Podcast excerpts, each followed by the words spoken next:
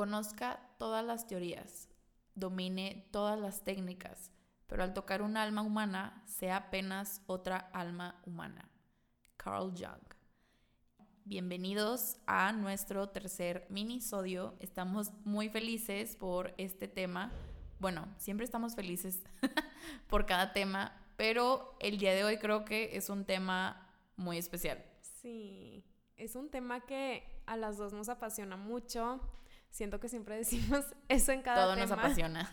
sí, pero este es un tema que hace como nuestro corazón súper, no sé cómo decirlo, como que un abrazo a nuestro corazón de psicólogas y justo les queremos hablar como de este otro lado de la terapia, porque les hemos compartido mucho el ir al psicólogo como una herramienta y les hemos compartido nuestra experiencia personal yendo a nuestro proceso de psicoterapia, pero hoy queremos hablarles de esos aspectos o de esas sensaciones que tenemos los psicólogos que tal vez nadie les dice, como esta pregunta de qué pensará mi psicólogo de mí.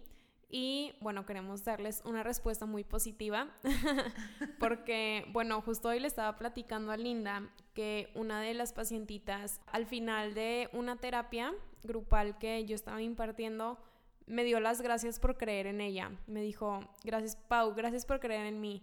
Y fue algo que me conmovió muchísimo, se los juro, la quería abrazar, pero pues relación terapéutica, si van a terapia lo entenderán. Y le dije como, o sea, mi primera respuesta fue darle un abrazo mental y le dije, claro que creo en ti y poco a poco tú vas a creer en ti también. Entonces, pues justo hoy les queremos hablar de estos como estas pequeñas alegrías o estos momentos de gran satisfacción que nos inspiran a seguir como dando lo mejor de nosotras cada día, a seguir estudiando todo lo que podamos, seguir leyendo artículos, etc. Y pues sí, vamos a empezar.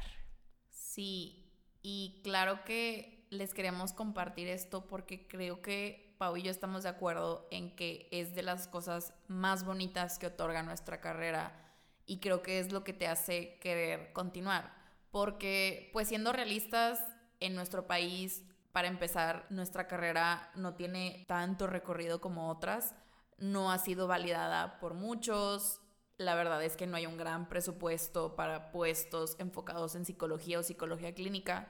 Entonces, para todos nuestros colegas que nos están escuchando, los entendemos, sabemos las crisis, ya sea de recién graduado, de recién empezar a buscar trabajo es difícil, también es difícil porque es una carrera que requiere constantes estudios, obviamente, porque vamos evolucionando y van saliendo nuevas teorías, pero sí decirles que yo creo que al final del camino, cuando ves cómo evoluciona un paciente, es increíble. Y bueno, por ejemplo, en mi experiencia, a mí me pasó mucho que en mi primera rotación yo nunca había tenido terapia con niños y creo que también fue algo increíble. Recuerdo que uno de mis pacientitos al final me llevó una concha y fue de que para que se la tome con su café. Y literal, sí, fue, fue un abrazo a mi alma, a mi corazón y yo fue de wow. De verdad, mis estudios y mi trabajo ayudaron a que esta personita saliera adelante, a que esta personita, no sé, pues se supiera más a fondo lo que estaba pasando. Definitivamente les queríamos compartir esto porque sentimos que a veces los psicólogos somos vistos como personas neutras, personas que tienen la vida resuelta y claro que no, por algo nosotros también vamos con otro psicólogo. Entonces sí, creo que queríamos compartirles este lado humano y bonito de nuestra carrera y que cualquier colega que nos esté escuchando yo creo que va a estar de acuerdo. Sí, justo ahorita que mencionabas esto de cuando empezaste a trabajar con niños, sí, a mí también me pasó que para empezar iba con miedo porque dije, wow, ¿cómo le voy a hacer? Pero luego fue fluyendo todo con mi supervisora. Eh, obviamente me brindó las herramientas necesarias para poder brindar esta terapia. Y sí me acuerdo mucho que, por ejemplo, un, un caso del que recuerdo era un niño que tenía pesadillas y no podía dormir a menos de que estuviera la luz prendida, sus papás estuvieran con él hasta que se durmiera, etc. Entonces ya había llegado a un grado severo, por así decirlo, o disfuncional, porque los papás ya estaban muy cansados porque se desvelaban todos los días con él. Entonces, conforme se fue dando la terapia de juego con el niño, por ejemplo, con premios, eh, un cuadro conductual y también el trabajo que se hizo con los papás, como que el ver su evolución creo que fue lo más bonito y el regalo más padre, la mejor paga que tuve porque el niño dejó de tener pesadillas, su autoestima se fortaleció, él ya se creía capaz y lo era de vencer estos miedos que él tenía. Y estaba muy chiquito y creo que fue el ver su nobleza y su evolución tan grande lo que llenó mi corazón de alegría. Y justo también esto que mencionas de que te llevaron este detallito, me acordé de cuando roté en la unidad de rehabilitación psiquiátrica. Ahí, bueno, es una institución pública, entonces la mayoría de los pacientes son personas de muy bajos recursos. Entonces me acuerdo muchísimo que una vez una, no sé si era una mamá, creo que sí, la mamá de un paciente, de hecho si la veías como físicamente, sí se notaba que tenía problemas económicos. Entonces fue muy gratificante el que ella nos agradeciera a todo el equipo terapéutico. Ahí yo estaba rotando en conjunto con un psiquiatra, una, una psicóloga y el equipo de enfermería. Entonces la señora nos trajo unas hojarascas que ella había hecho. Son esos regalos que nacen del corazón, que como que te enternecen y es el ver que la familia también ve el avance y está tan agradecido y tan satisfecho como tú lo estás que te dan este pequeño detalle. Y pues sí, o sea, me acuerdo y se me hace el nudito en la garganta. Creo que es una de las cosas más bellas que podemos ver como esta evolución y el ver que, no sé, tu paciente ya está siendo la mejor versión de sí mismo de sí misma. Claro, Pau. De hecho, esto también me recordó mi experiencia, que no tiene mucho en igual en la unidad de rehabilitación psiquiátrica. Y yo creo que de verdad es impresionante el poderte sensibilizar con ese tipo de pacientes y en ese tipo de ambiente, porque sin duda el mayor aprendizaje que yo tuve fue el humanizar un paciente psiquiátrico que creo que aquí todavía falta mucho y yo creo que es difícil porque no todos van a tener una rotación en el psiquiátrico, pero independientemente de que Pau y yo mencionamos como estas recompensas tangibles que hemos tenido, yo creo que también está esta sencilla parte de ver la evolución de un paciente. Y creo que en el psiquiátrico era de las mejores emociones porque pues al ser, la verdad, un entorno difícil, eh, pues te puede generar miedo, te puede generar muchas emociones sin duda. Pero el ver cómo llegó un paciente al grado de que lo tuvieron que internar en un psiquiátrico, y ver su evolución, ver cómo está respondiendo a los medicamentos, cómo poco a poco está estabilizándose y aparte observar cuando viene su familia, cuando se ponen felices y están con ellos, pacientes que a lo mejor no se habían levantado de la cama, pero sí sabían que su mamá, su hermano, su pareja o quien sea venía, se paraban y hacían un esfuerzo. Es, se me puso la piel chinita.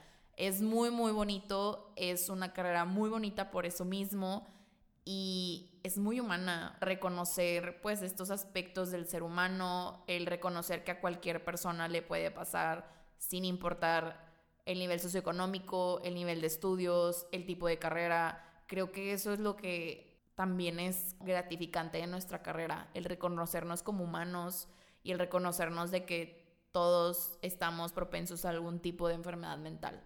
Entonces sí, sin duda era un tema que queríamos compartirles porque nos encanta, queremos que se quede aquí en nuestra plataforma y que lo escuchen y que también si, como decíamos, algún colega nos está escuchando, pues inspire otra vez porque obviamente es una carrera que pues en el proceso de estudiar y de conocerte a ti mismo pues también te puedes enfrentar a cosas dolorosas y pues decir que está esta parte bonita, ¿no? Como este lado mágico de la carrera.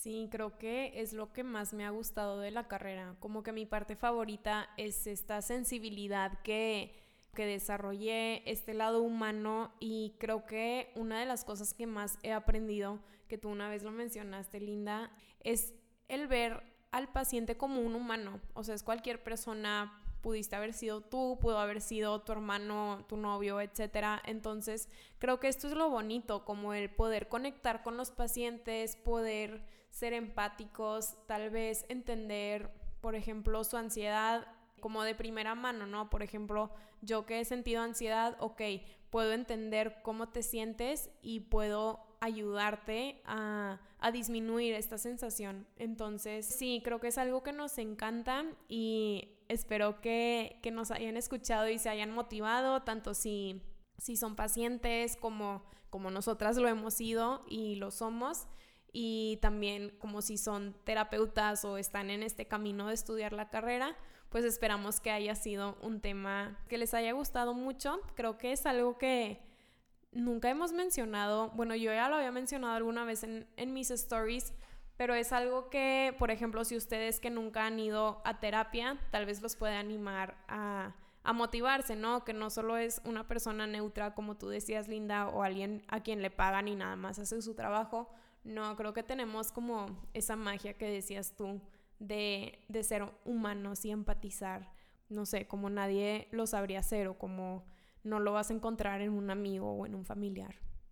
Claro, porque está pues como esta parte neutra. Está la empatía, pero también está la parte de ser objetivos.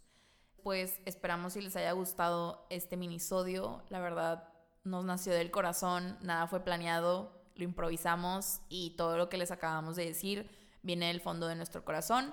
Sí, cuéntenos qué se llevan. Creo que, digo, de todos los temas nos encanta que nos digan, pero este es un tema, como les decíamos, muy especial. Entonces, escríbanos qué se llevaron el día de hoy. Sí, escríbanos en arroba y que te llevas y bueno, nos escuchan en el siguiente episodio. Hasta luego. Bye bye.